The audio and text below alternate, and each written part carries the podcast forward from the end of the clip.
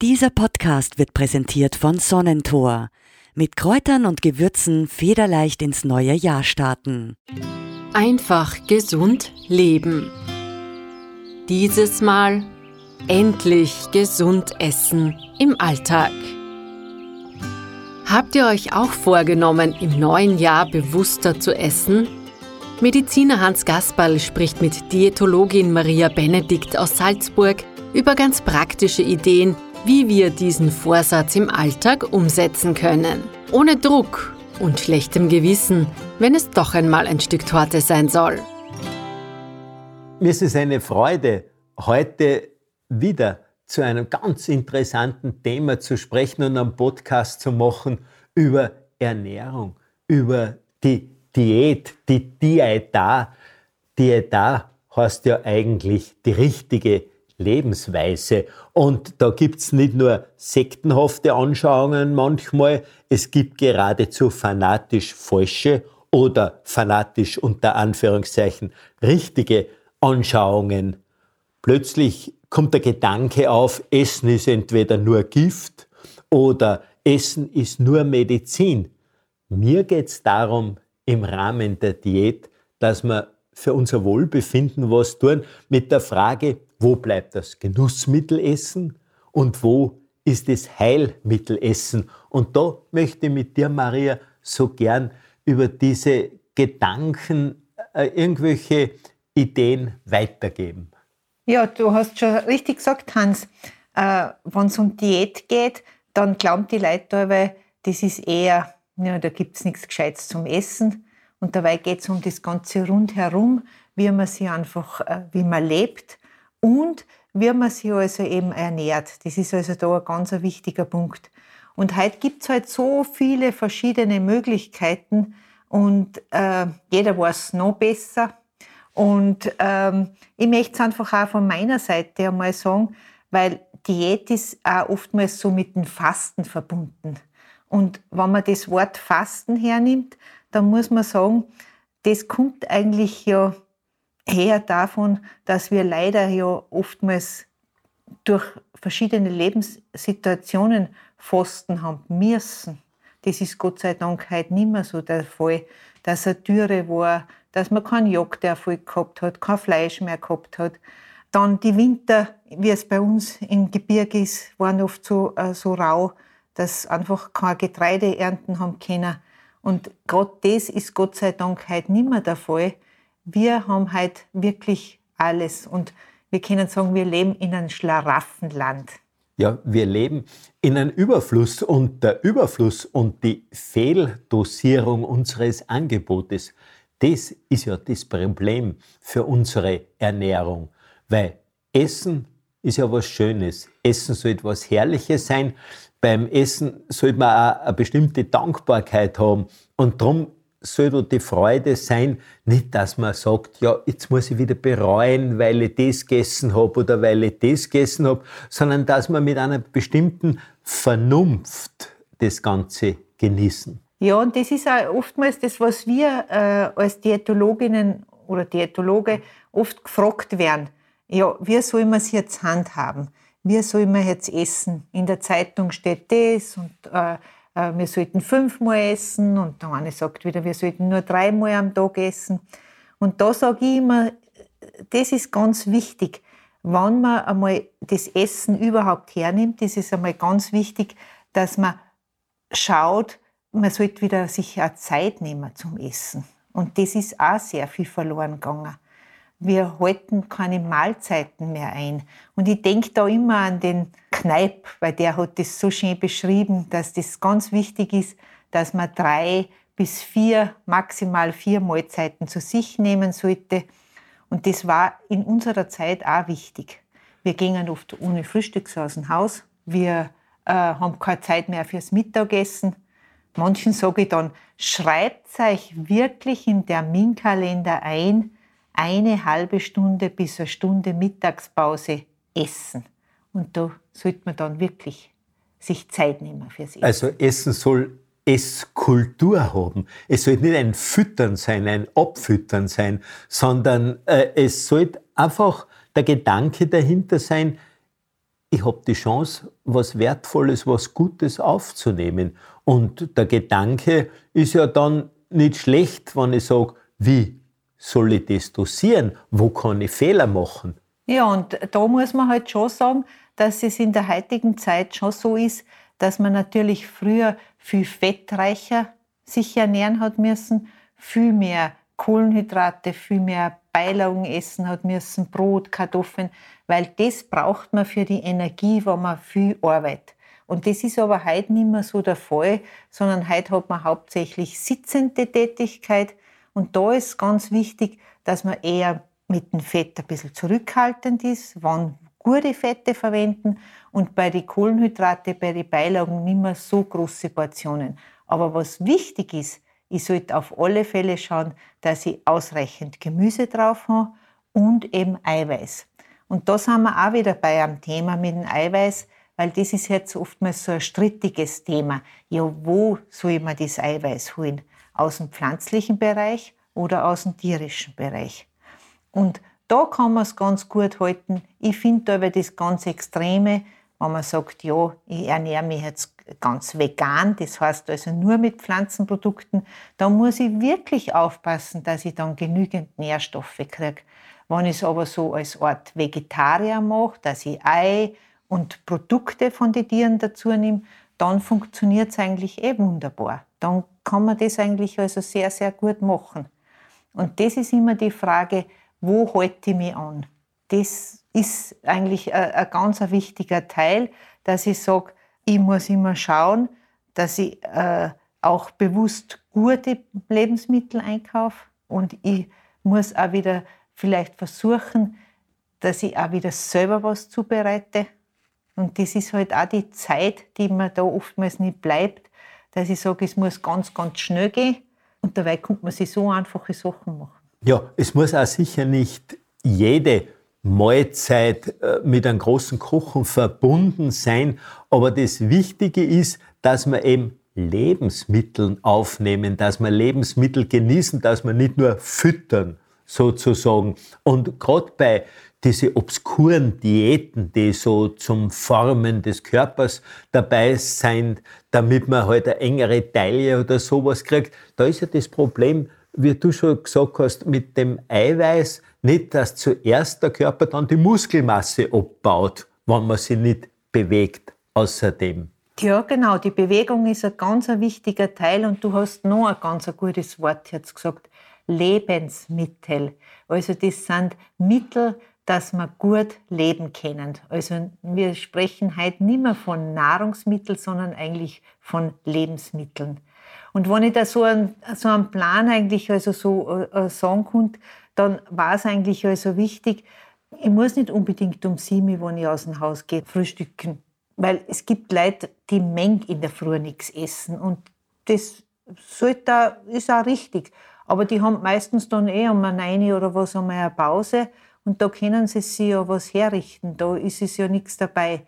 Da ist sicherlich aber ganz gut, also so auf, auf die auf die alte Kultur zurückzugehen, dass man sich ein Müsli zum Beispiel herrichtet. Das kann man sich auch schon in der Früh äh, daheim herrichten und dann mitnehmen.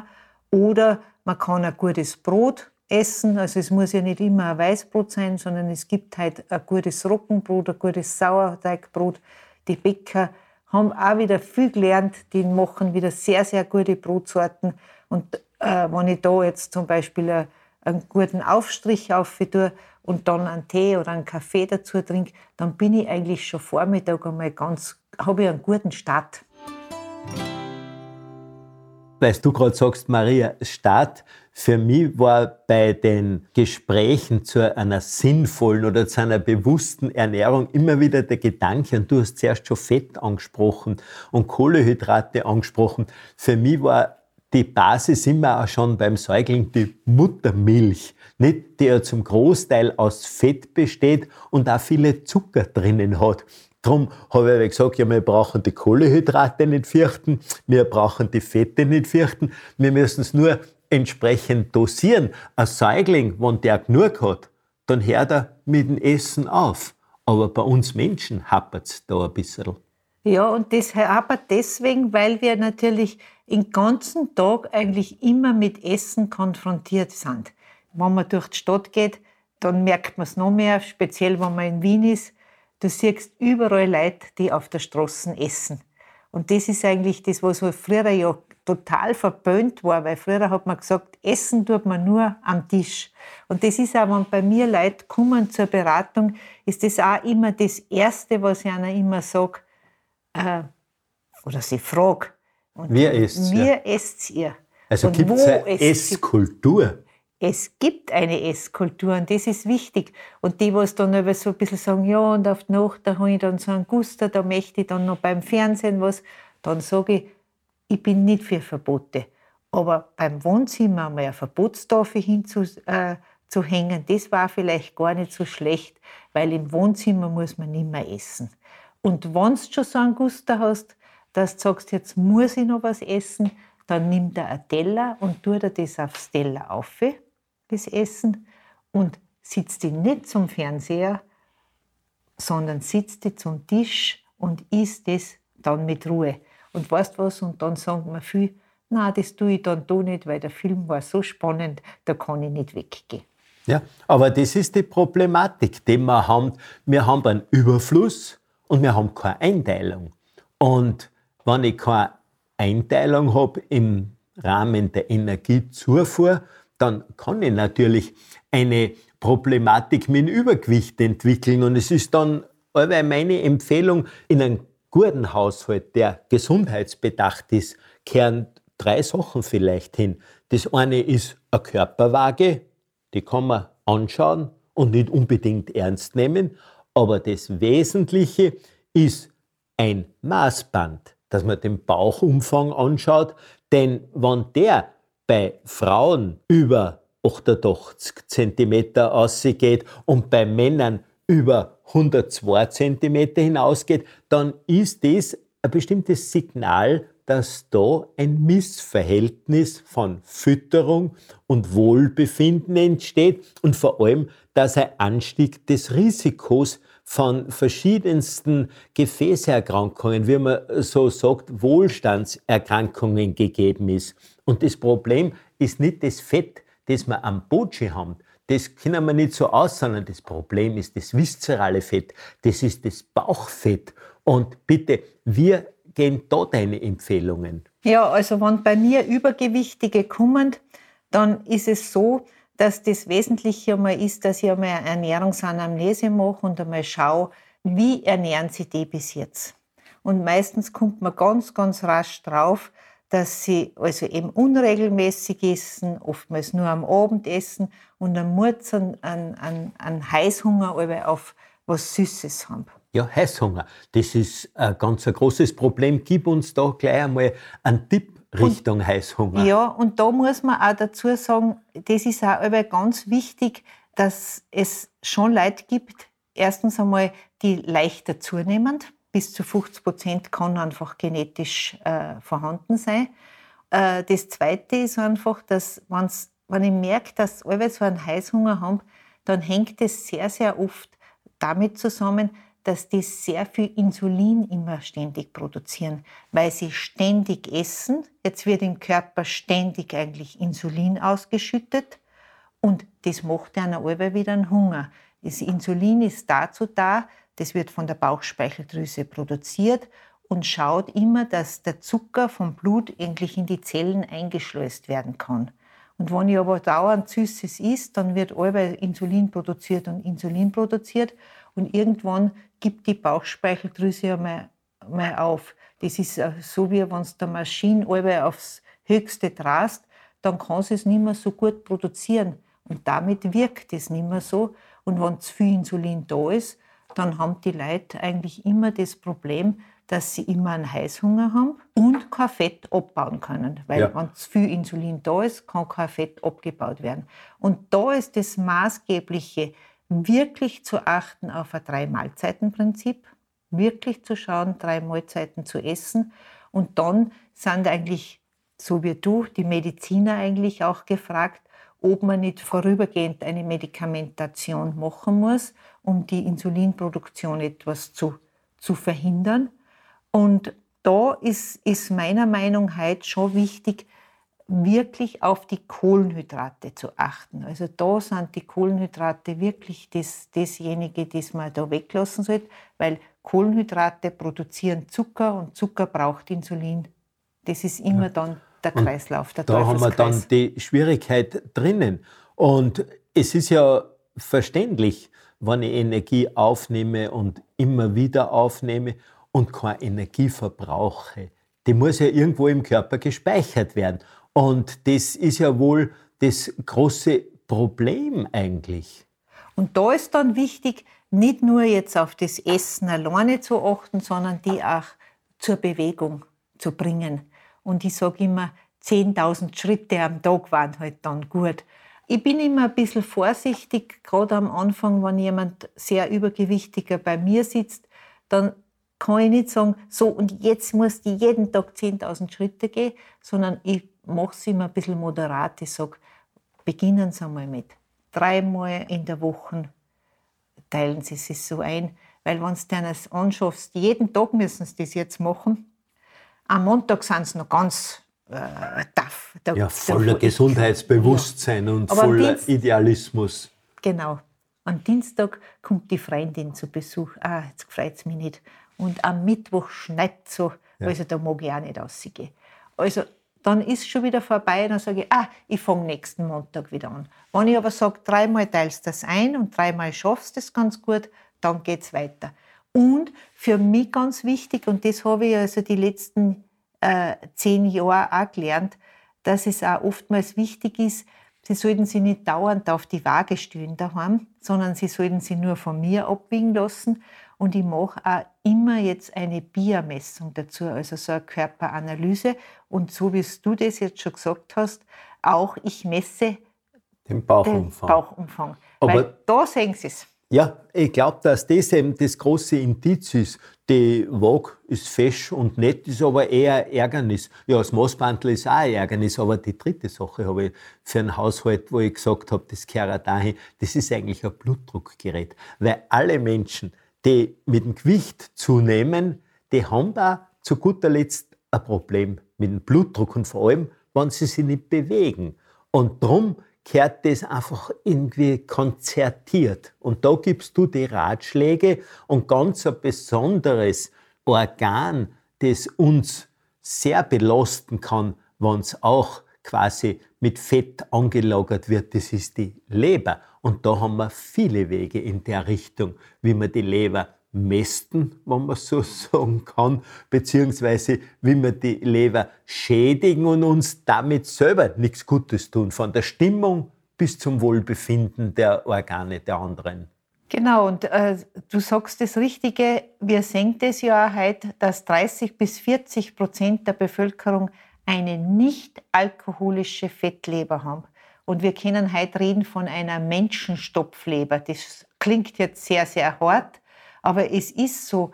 Äh, was gibt man nämlich einer Gans, dass die Leber richtig fett wird? Man gibt ihr nicht Fett zum Essen, sondern man gibt ihr ein überreifes Obst, das mag die ganz gern. Ja. Man stopft es halt nicht mehr, aber man gibt ihr halt gute Sachen in, ja. die, in der Form. Man gibt ihr viel Mais. Und durch die Sachen, durch diese Kohlenhydrate, die, im Überschuss sind, wenn die ganze auch nicht so bewegt, wird dann in Fett umgewandelt. Und genauso ist es bei uns Menschen. Du sagst es, wenn ich mich nicht bewege und ich die Kohlenhydrate, die ich dauernd zu mir nehme, äh, nicht verbrauche, dann sagt der Körper, das muss ich jetzt bunkern. Und wer ist das, das, das erste Organ, wo es es am besten bunkern kann? Weil das ist unser Stoffwechselorgan, das ist die Leber. Und das ist also eben oftmals das Kritische, weil dann kommt es zu einem Bluthochdruck, dann kommt es zu einem Blutzucker, dann erhöhen sie die Blutfettwerte und das geht an Kreislauf. Und da muss ich sagen, da gibt es schon halt ganz gute Ansätze, die man da machen kann.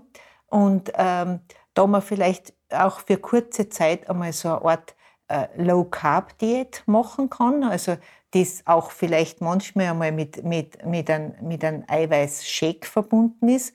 Aber ich muss dazu sagen, da muss man sehr, sehr vorsichtig sein. Wirklich gängen es da zu kompetenten Ansprechpartner. Und das ist der Mediziner, die Diätologie, der Ernährungswissenschaftler, weil die wissen, was da gut ist. Weil sonst kann man das, das Gegenteil äh, beweisen oder, oder, oder die Richtung gehen. Und da ist es aber wichtig, wenn man schon mal zu solchen Sachen greift, dass man denen einmal statt ein Essen einen Scheck gibt, dann heißt das nicht, dass das das Leben lang Nummer werden sollte, sondern man sollte einmal die Festplatte löschen und einmal schauen, ob man es dann schafft, wirklich dreimal am Tag zu essen. Und was da ganz wichtig ist, wenn man es jetzt von den natürlichen Lebensmitteln anschaut, sollte da wieder sehr viel gutes Eiweiß drinnen sein, weil sonst verliere ich meine Muskelmasse. Und was auch wichtig ist, und das weiß man halt, äh, das hat man eigentlich von der alten Medizin sich wieder geholt, man hat früher Hafertage gemacht. Ja. Und Reduktionstage, wie man es heutzutage irgendwie empfiehlt, hat man dort ganz gezielte Hafertage gehabt, die, wo ich annehme, dass du uns erklären wirst, äh, was diese Schalen des der Hafer hat nämlich ganz was Gutes in sich. Früher hat man nämlich immer gesagt, äh, wenn man ein ganzes Korn hergenommen hat, hat man aber gesagt, ja, da sind viele Ballaststoffe drinnen. Und heute weiß man, dass es zwar unterschiedliche Ballaststoffe gibt. Es gibt einerseits die löslichen Ballaststoffe und die unlöslichen. Wenn du jetzt zum Beispiel eine Weizenkleie hernimmst, dann ist die für unseren Körper unlöslich. Die tut nur meinen Stuhl ein bisschen so voluminöser machen, dass ich gut. Darum hat man ja gesagt, Ballaststoffe. Genau. Aber wenn es um lösliche Ballaststoffe geht, dann geht es um Stoffe, die werden in unserem Körper abgebaut. Und zwar in kurzkettige Fettsäuren. Und die sind ein Nährsubstrat für unsere Darmschleimhaut. Und das ist ganz, ganz wichtig. Und der Hafer hat das. Und im Hafer ist das Beta-Glucan drinnen. Und das hat so eine gute Wirkung auch auf die Leber. Und auf sowas sollte man wieder zurückgreifen. Der Neujahrstipp von Sonnentor ist der falsche Kaffee aus gerösteten Löwenzahnwurzeln. Mit diesem koffeinfreien Heißgetränk liegen wir zu jeder Tages- und Nachtzeit richtig. Mehr Wohltuendes aus Kräutern und Gewürzen könnt ihr auf sonnentor.com entdecken. In meiner ärztlichen Empfehlung ist immer wieder drinnen, dass Menschen zu einem bewussten Essen und auch, wenn sie es zu einem bewussten Reduzieren eingeladen werden, dass das machen. Ich bin ein Prediger von Reduktionstagen, die man sehr üben kann. Und wie du sagst, einmal so ein Hafertag, wie kann ich mir sowas vorstellen? Ja, so ein Hafertag kannst du einfach so vorstellen, dass du zum Beispiel also mit äh, Haferflockensuppe machst äh, oder, oder einen Haferbrei machst und den also auf dreimal am Tag aufteilst. Das wäre also eben so auf, auf, diese, auf diese Weise. Dann tut es auch unserem Körper ganz gut. Wenn ich es langfristig mache, dann ist es schon oftmals wichtig, dass ich das Eiweiß dazu nehme. Und dann nimmt man halt oftmals fertige Produkte her, die also auf diese Weise aufgebaut sind. Aber da geht es dann wirklich ins Medizinische eine und das muss man mit dem Mediziner. Einfach mit der Fachfrau, mit dem Fachmann, dass man das Ganze da bespricht. Aber wenn wir da dabei sind, äh, jetzt möchte ich trotzdem zu Fette ein bisschen kommen, weil Fette sind natürlich große Energielieferanten und ich bin insofern ein Fettprediger in Form von wertvollen Ölen. Weil ich sage immer, bitte bringt keine Blumen als Geschenk, bringt entweder Gewürze oder bringt wertvolle Öle mit. Das ist eine gute Idee, Hans, wenn man das, also auf das äh, Wert legt. Weil es gibt einfach sehr, sehr gute Pflanzenöle und ähm, wenn man so, also jetzt so aufzählt, dann ist sicherlich also eben das bei uns das gängigste das Rapsöl, das man zum Kochen nimmt. Gibt natürlich auch das Maiskämpenöl oder das Sonnenblumenöl. Der Unterschied ist der, dass beim Rapsöl eher diese Alpha-Linolensäure drinnen ist und die gehört eigentlich zu dieser Kaskade der Omega-3-Fettsäuren und die brauchen wir einfach auch für die Blutgefäße, für die Elastizität der, der Blutgefäße. Und das sollte man unbedingt also auf diese Weise nehmen. Aber ich sage immer, nur Rapsöl alleine ist nicht ausreichend, sondern äh, auch das gute Olivenöl war gut, wenn man das also nimmt, hernimmt. Mit dem kann man ohne weiteres auch kochen. Es ist nur schade, wenn man ganz ein wertvolles Olivenöl daheim hat, das kalt gepresst ist, dass ich das dann erhitze, weil dann verliere ich den ganzen Geschmack auch noch. Aber die normalen herkömmlichen Olivenöle kannst du ohne weiteres erhitzen. Nur wenn sie rauchen anfangen, dann ja, stopp, dann ist, dann ist es aus. Ein Problem. Ja, Und ich sage immer, nehmt zwei verschiedene Öle, soll es auf alle Fälle zu Hause haben. Und das kann man aber wieder mal wechseln. Entweder ich habe ein Olivenöl daheim und ich nehme noch zum Salat zum Beispiel ein Kürbiskernöl, ein Walnussöl ist sehr, sehr gut. Und vielleicht, ich habe immer ein kleines Flaschel ähm, Leinöl daheim. Leinöl. Wieso sage ich jetzt ein kleines Flaschel? Ja. Weil das Leinöl, das hat so wertvolle Fettsäuren drinnen. Auch wieder diese Alpha-Linolensäure, was ich schon gesagt habe, mit das, mit den, das zur Kaskade der Omega-3-Fettsäuren gehört. Und da ist es aber so, das ist so empfindlich. Und das wird leicht. Oxidiert dann gleich oxid einmal ja. und macht ein Problem. Und dann schmeckt es bitter. Ja, man kann überhaupt bei den Ölen die Empfehlung geben, man soll es kühl halten und dunkel. dunkel. Aber ich bin eben ein Prediger von Gewürzen, denn Gewürze haben ja ganz eine besondere Funktion. Nicht nur, dass Geschmacke drinnen sind, sondern dass einfach auch die einen bestimmten Einfluss auf bestimmte Nervenverbindungen in unserem Körper haben. Dass die da viele Sachen, die für unser Immungeschehen günstig sind, anstoßen. Aber wichtig ist mir, dass einfach Ernährung nicht eine Modeform ist, sondern dass die Ernährung etwas Wertvolles ist, das mit Genuss verbunden sein soll. Ja, und da, wenn, wenn ich von Genuss rede, dann muss es auch noch was schmecken. Und da hast du ganz recht, da kann man also gern gut würzen und es muss nicht das Salz sein, weil das ist eigentlich nicht ein Gewürz, sondern äh, das, wir brauchen das in, in, in kleinen Mengen, aber nicht in, in zu großen Mengen. Aber die Gewürze, die machen eigentlich den Geschmack des Essens. Und in Gewürzen sind auch oftmals sehr viel Bitterstoffe drinnen. Und da braucht man nur an die Hildegard von Bingen denken. Die hat zum Beispiel den Galgant, hat es ja. doch sehr forciert. Und der schmeckt eher ein bisschen bitter, aber der macht, der regt da wieder unsere Verdauung an äh, die Verdauungssäfte und dann ist das Essen erstens einmal sehr wohlschmeckend und zweitens ist es aber auch noch äh, für unsere Gesundheit ganz wichtig. Aber wenn ich an Bitterstoffe denke, dann denke ich unweigerlich äh, ein bisschen an einen Hopfen und eine gute Verarbeitung von Hopfen mit Gersten zusammen, den wir dann als Bitterstoffdroge in Form von ein bisschen Bier verwenden können. Und ich tue das bei älteren Herrschaften immer als appetitanregendes Mittel empfehlen. Ich möchte die nicht stimulieren zum Alkohol, aber genauso ein Glas Wein, wo ich die Magensäure entsprechend beeinflussen kann, die für die Verdauung behilflich ist. Und darum bin ich ja, und da möchte ich die fragen, nicht ganz der große Freund, dass man jetzt sagt, ja, ich muss sektenhaftig das nehmen, ich muss sektenhaftig das nehmen, sondern dass man diese breite Palette von Nahrungsmitteln, von Lebensmitteln, die wir haben, dass man die mit Freude und Genuss nützen. Genau, und da gehört auch mal ein Glas Wein dazu und da gehört auch mal ein Glas Bier dazu und du hast vollkommen recht, manchen älteren Leuten war es manchmal besser, man gab denen am Abend ein Pfiff Bier und das war wie ein Schlafmittel und sie schlafen gut und tut ihnen gut. Und auch zum Beispiel bei äh, Leuten, die oftmals durch eine Krebserkrankung so einen Appetitmangel haben, denen habe ich oft schon geholfen, indem ich ihnen einfach geraten habe, trinkt einen Pfiff Bier zum Essen dazu, dann verdaut es besser, es, es, regt die Verdauung an und, es, und der Hopfen beruhigt aber auch das ja. Brechreizzentrum. Also das ist also etwas, was ganz wichtig ist und was man sehr gut machen kann. Nur weil du jetzt die Getränke oder den Alkohol angesprochen hast, was mir noch immer wichtig ist, ist immer das, dass ich bewusst das Getränk, wenn ich das zum Essen dazu habe, bewusst trinke.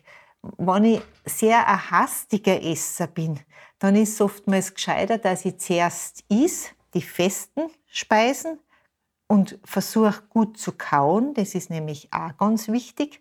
Das tun ja viele auch nicht. Weil da hat der Kneip schon hingewiesen, wie wichtig ein Gebiss ist und wie man die Mühle der Zähne anwenden sollte, dass der, der Nahrungsbrei entsprechend passend in den Magen kommt. Genau, weil gut gekaut ist halb verdaut und das ist ein ganz ein wesentlicher Punkt. Und wenn die langsamer essen, dann haben sie auch das Sättigungsgefühl auch schneller dann da, dass sie sagen, jetzt bin ich wirklich satt, ohne dass ich so viel gegessen habe.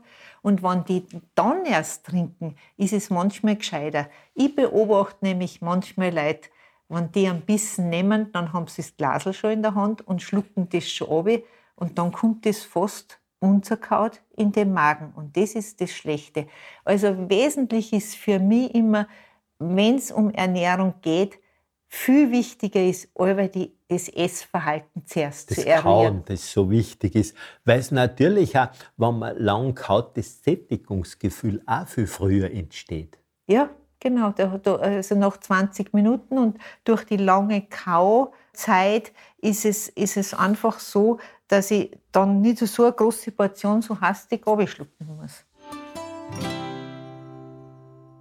Bei unserer Ernährung können wir Geschmack nicht nur durch Gewürze hineinbringen, sondern vor allem können wir Geschmack auch mit Fetten hineinbringen und ganz ein wertvolles Fett ist unsere Butter. Ja, da hast du vollkommen recht. Und ohne Fett ist etwas sehr geschmacklos und Fett hebt immer den Geschmack. Und die Butter hat da wirklich eine ganz gute Wirkung, weil man hat sie sehr lange immer verdammt. Dabei hat die Butter die kurzkettige Fettsäure, die Buttersäure. Und die wissen wir heute auch, diese kurzkettige Fettsäure ist ganz, ganz wichtig auch für unsere Darmschleimhaut wieder. Und interessanterweise hat man früher bei Kindern gesagt, was die, wenn sie im Dreck gespült haben und dann haben sie so ein Mundfäulnis gehabt, dann hat man immer gesagt, ah, die haben dann gejammert, das tut so weh. Dann hat man gesagt, der Butter lutschen, dann wird es wieder gut, weil die, die Butter einfach, diese Buttersäure, das die Schleimhaut sehr, sehr beruhigt. Ich habe Butter bei mir in der Ordination bei bettlägerigen Patienten immer sehr gerne empfohlen, wenn sie aufgesprungene Lippen gehabt haben, wenn sie so Ragaden gehabt haben, dass ich gesagt habe, schmiert es mit Butter ein. Erstens ist einer der Geschmack ganz angenehm und vor allem hast du die Heilwirkung gesehen durch diese Inhaltsstoffe der Butter und darum ist für mich Butter Medizin. Für mich. Und äh, ich habe auch zum Beispiel gerade äh, bei äh, Bestrahlungspatienten ganz gute Erfolge gehabt, auch wiederum mit diesen Butterlutschen. Nur manchmal äh, mag jemand diese, dieses nur reine Fett nicht. Da ist auch das Schlagobers nicht schlecht. Also man kann das mit Schlagobers auch ganz gut machen, weil die sind oftmals so empfindlich und äh, alles ist so äh, schmerzhaft. schmerzhaft aber, die, äh, äh, aber zum Beispiel Schlagobers beruhigt das Ganze. Und immer wieder, wenn man so Regale anschaut im Supermarkt, in einem Geschäft, steht Leid, Leid, Leid, damit die Leute irgendwie das Gefühl haben, sie tun sich was Gutes, also sie sind ganz besonders brav, wenn sie Leitprodukte nehmen. Ich habe da ein sehr gespaltenes Verhältnis, weil ich sehe nicht ein, dass ich vorher fürchterlich gegen die Wand crashen sollte, damit ich dann was zum Reparieren habe. Und die Leitprodukte, ja, wie sind die zu beurteilen oder wie kann man die sehen?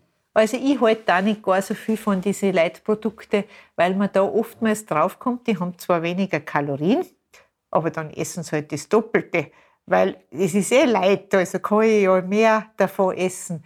Also eher das gute Produkt zu nehmen, ist viel besser als äh, diese, diese Leitprodukte, die weniger Fett haben oder weniger Kohlenhydrate haben. Aber dafür noch mehr kosten oft. Genau, es kostet noch ein, das Doppelte, weil ich ja die doppelte Menge esse.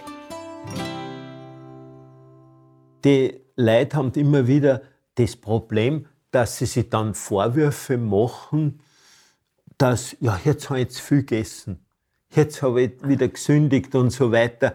Und dann haben sie Vorsätze, dass sie sich bessern, aber sie haben keine Zeit dazu, dass sie sich bessern. Was kannst du da als Diätologin und als erfahrene Ernährungsberaterin für einen Tipp geben? Soll man das Besteck wegnehmen den Leuten oder was soll man sonst tun? Na, ich denke mir schon, dass das, äh, dass man einer schon wieder mal sagt, äh, das, das Wesentliche ist, dass man sich bewusst zum Tisch hinsetzt, auch vielleicht zu schauen, ob der Tisch auch nicht gedeckt ist, ist auch oftmals ganz wichtig. Und wie du sagst, man muss ja nicht das Besteck wegnehmen, aber man kann ja sagen, nach jedem Bissen sollten Sie das Besteck einmal wieder hinlegen.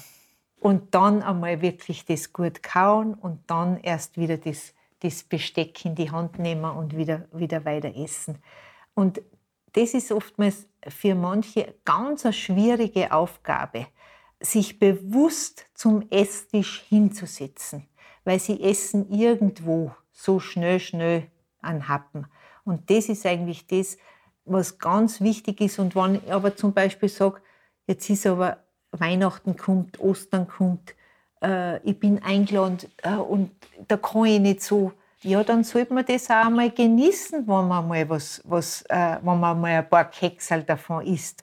Und ich bin Nachmittag zum Kaffee eingeladen und es gibt da so eine gute Torten, dann sage ich immer, dann lassen, ne, nehmen Sie noch das Stickerl Torten und essen Sie es ganz langsam mit Ruhe weil da haben die anderen alle schon die ganze, die, das Stickel schon, schon hinter sich und die äh, äh, Gastgeberin sagt, und magst du noch ein Stickel? Und ich kann sagen, na danke, ich habe noch ein bisschen was. Und dann komme ich dem aus und ich kann das wirklich genießen, das eine Stück.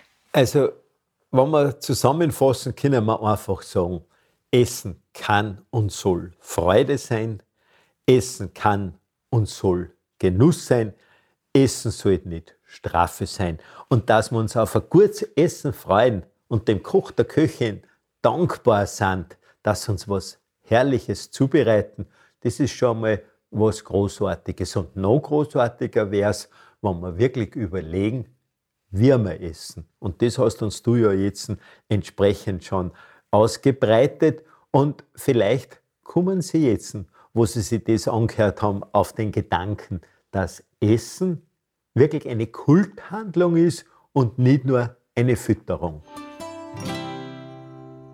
Übers Essen reden ist schon was Herrliches und ein bisschen Bescheid wissen zu der ganzen Materie ist auch was Wertvolles. Und da möchte ich dir, Maria, so herzlich danken, dass du deine Gedanken uns da ein bisschen ausgebreitet hast, weil du sprichst ja aus einer Erfahrung, aus deiner Berufstätigkeit über so viele Jahre, wo du den Menschen, die krank waren, Ratschlag gegeben hast. Aber was eigentlich auch wichtig ist, dass du Menschen, die gesund gelebt haben oder nicht ganz gesund gelebt haben, auf die richtige Fährte gebracht hast. Wir müssen auf Gesundes in einer Diät nicht verzichten. Wir müssen nur daran denken, dass Diät, die er da heißt, die rechte, richtige Lebensweise. Danke, Hans, für deine Einladung. Es war ganz nett, mit dir da zu plaudern.